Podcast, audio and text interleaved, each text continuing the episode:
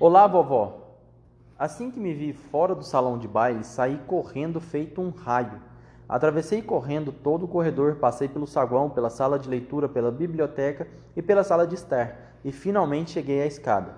Subi correndo, saltando com muita facilidade de um degrau para o outro, o tempo todo colado à parede. Você está aí? Bruno, sussurrei. Aqui do seu lado, disse ele. Meu quarto e o quarto da minha avó ficavam no quinto andar. Era uma boa subida, mas não demos de cara com ninguém, pois todo mundo usava o elevador. Chegando ao quinto andar, disparei pelo corredor até alcançar a porta do quarto da minha avó. Um par de sapatos dela estava para fora, para o engraxate do hotel limpar. Bruno estava do meu lado. O que vamos fazer agora? perguntou ele. Vi que uma camareira tinha vinha andando pelo corredor, na nossa direção. Percebi de imediato que era a mesma que tinha me denunciado ao gerente por causa dos ratinhos brancos. Nas minhas condições, portanto, não era a pessoa com quem eu gostaria de me encontrar. Depressa falei para o Bruno: esconda-se num desses sapatos. Enfiei-me num dos sapatos e o Bruno se enfiou no outro. Fiquei esperando a camareira passar, mas ela não passou. Quando chegou perto dos sapatos, curvou-se e os apanhou. Ao fazer isso, enfiou a mão direita dentro do sapato onde eu estava escondido. Quando um de seus dedos encostou em mim, dei-lhe uma mordida. Foi idiotice, mas fiz por instinto sem pensar. A mulher deu um berro que deve ter saído ouvido pelos navios do Canal da Mancha. Ela jogou longe os sapatos e disparou feito um raio pelo corredor. A porta do quarto da minha avó se abriu. O que está acontecendo aqui? disse ela. Disparei por entre suas pernas e entrei no quarto, sempre seguido pelo Bruno. Feche a porta, vovó! gritei. Por favor, depressa! Ela olhou para nós, dois ratinhos marrons sobre o tapete. Por favor, feche logo, repeti. Dessa vez ela reconheceu minha voz. Percebeu que eu era, que era eu e que estava falando. Ficou passada e completamente imóvel. Todas as partes do seu corpo, dedos, mãos, braços e cabeça, ficaram duros como se ela fosse uma estátua de mármore. Seu rosto ficou mais pálido do que o mármore, e os olhos se arregalaram tanto que dava para ver toda a sua parte branca. E então ela começou a tremer, Pensei que ela fosse desmaiar. Por favor, feche logo a porta, vovó, disse eu. Aquela camareira horrível pode entrar a qualquer instante. De alguma forma, minha avó conseguiu se recompor, pelo menos o suficiente para fazer o que eu pedia. Encostou-se na porta e ficou olhando para mim, pálida e tremendo toda. As lágrimas começaram a cair de seus olhos e a escorrer pelo seu rosto. Não chore, vovó, eu disse. Podia ter sido pior. Consegui fugir delas. Ainda estou vivo e o Bruno também. Lentamente, ela se abaixou e me pegou com uma das mãos. Depois ergueu o Bruno com a outra e nos colocou sobre a mesa, onde havia uma cesta com bananas. Bruno saltou para elas e, com os dentes, começou a descascar uma das frutas. Minha avó se agarrava aos braços da poltrona para manter-se firme, mas não tirava os olhos de mim. Sente-se, vovó querida, disse-lhe eu. Ela desmoronou na poltrona. Oh, meu querido, ela disse baixinho e agora as lágrimas desciam por seu rosto. Oh, meu pobre, doce queridinho, o que foi que elas fizeram com você? Sei o que elas fizeram, vovó. Eu sei em que me transformei. Mas o mais engraçado é que, para falar a verdade, não estou me sentindo muito mal assim. Não consigo nem sentir raiva. Para ser franco, estou me sentindo muito bem. Sei que não sou mais um menininho e que nunca mais voltarei a ser, mas vou estar sempre muito bem enquanto você estiver aí para tomar conta de mim. Eu não estava só querendo consolar minha avó, estava sendo absolutamente sincero. Vocês podem achar estranho que eu não estivesse chorando. E era estranho. Simplesmente não sei explicar. É claro que vou tomar conta de você, sussurrou minha avó. E quem é o outro? Era um menino chamado Bruno, Jen Bruno Jenkins, contou-lhe. Contei-lhe. Elas o pegaram primeiro. Minha avó tirou um charuto preto da bolsa e o levou à boca. Em seguida, pegou uma caixa de fósforo. Riscou um fósforo, mas seus dedos tremiam tanto que a chama não chegava direito à ponta do charuto. Quando ela finalmente conseguiu acendê-lo, deu uma tragada e engoliu a fumaça. Isso pareceu acalmá-lo um pouco. Onde foi que tudo aconteceu? murmurou. Onde está a bruxa agora, aqui no hotel? Vovó, respondi. Não foi uma bruxa, foram centenas. Elas estão por todos os lados. Neste momento estão todas aqui no hotel. Ela inclinou o corpo para frente e me olhou fixamente. Você não está querendo me dizer, você não está você não está querendo me dizer que elas estão fazendo a reunião anual aqui neste hotel? Já fizeram, vovó, a reunião já acabou. Eu ouvi tudo. E todas elas, inclusive a Grã-Bruxa em pessoa, estão lá embaixo. Estão fingindo que pertencem à Real Sociedade para a Prevenção da Crueldade com Crianças. Estão todas tomando chá com o gerente. E você, e você foi pego por elas? Elas sentiram o meu cheiro, respondi. Cocô de cachorro, não foi? Disse ela, suspirando. Creio que sim. Mas não estava muito forte. Elas quase não conseguiram farejar, pois fazia séculos que eu não tomava banho. Criança nunca deveria tomar banho, disse minha avó. É um hábito muito perigoso. Concordo plenamente, vovó.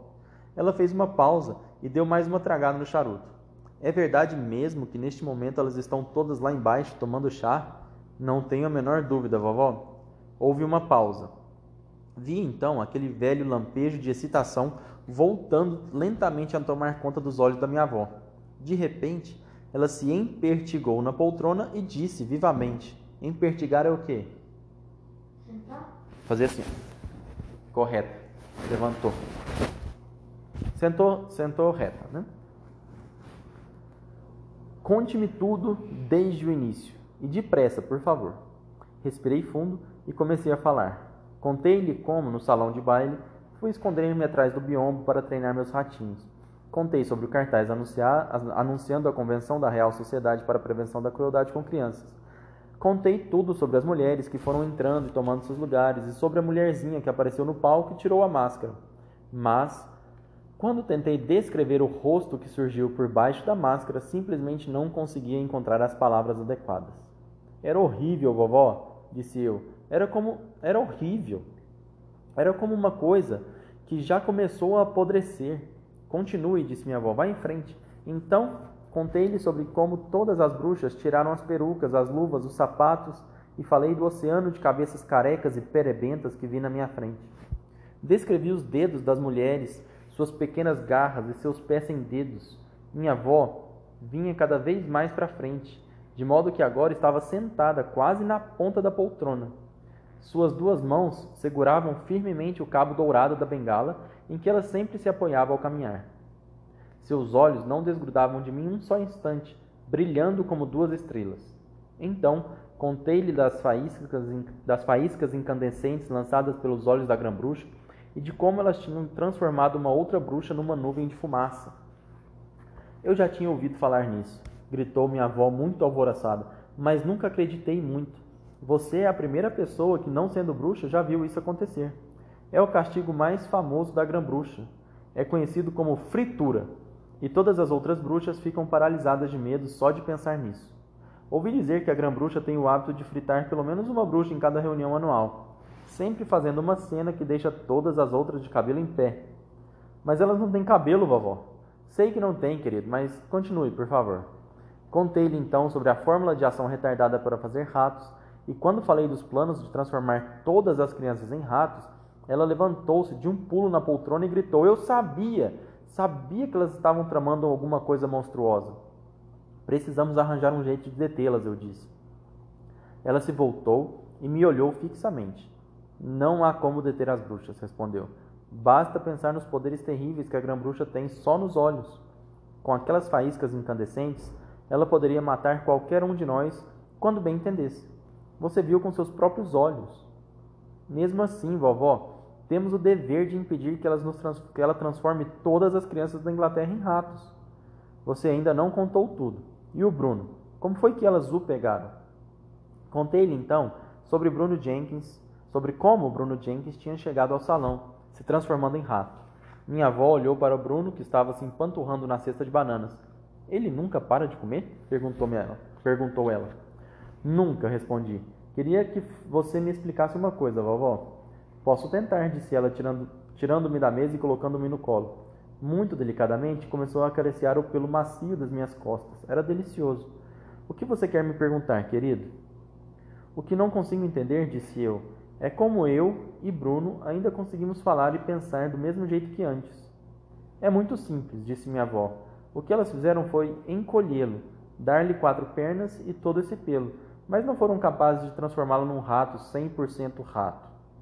Você ainda é você mesmo em tudo, menos na aparência.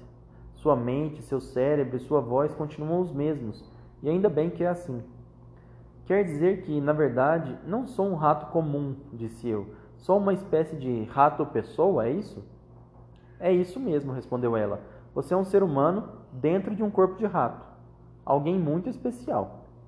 Ficamos sentados em silêncio por alguns momentos, enquanto minha avó alisava delicadamente meu pelo com os dedos e fumava seu charuto com a outra mão. O único som que se ouvia na sala era o de Bruno atacando as bananas da cesta. Mas eu não estava inativo.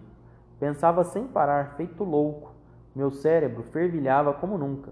Vovó, disse eu, acho que eu tenho uma ideia. Diga, querido, que ideia é essa? A grã-bruxa disse às outras que o número do seu quarto era 454, certo? Certo.